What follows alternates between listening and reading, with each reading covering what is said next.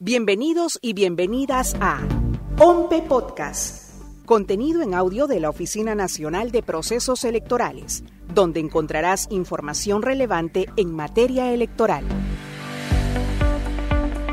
En mayo próximo se realizarán las elecciones internas en las organizaciones políticas. Son 170 organizaciones que llevarán a cabo este proceso con el fin de seleccionar a sus candidatos y candidatas para las elecciones regionales y municipales 2022. Pero, ¿sabes cuáles son las dos modalidades a través de las cuales podrán elegir a estos representantes?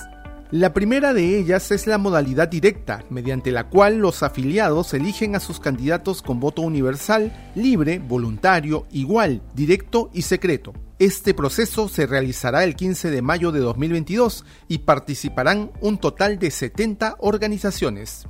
La segunda es la modalidad indirecta. En este caso, los afiliados de 100 organizaciones elegirán a sus delegados con voto universal, libre, voluntario, igual, directo y secreto el próximo 15 de mayo. Luego, el 22 de mayo, los delegados serán quienes elijan a los candidatos de la organización política. Para las elecciones internas, la OMPE definirá los locales de votación, así como las mesas de sufragio número, ubicación y la cantidad de electores por mesa. También diseñará las cédulas de votación y demás material electoral, además de brindar asistencia técnica y difundir en el portal institucional las listas de miembros de mesa designados por la organización política.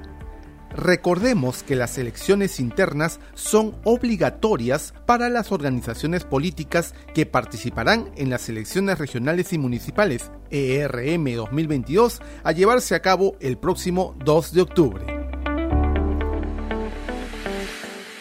Ahora que lo sabes, encuentra más información en www.ompe.gov.pe. Búscanos en las redes sociales como OMPE Oficial o escúchanos en tu plataforma de podcast favorita.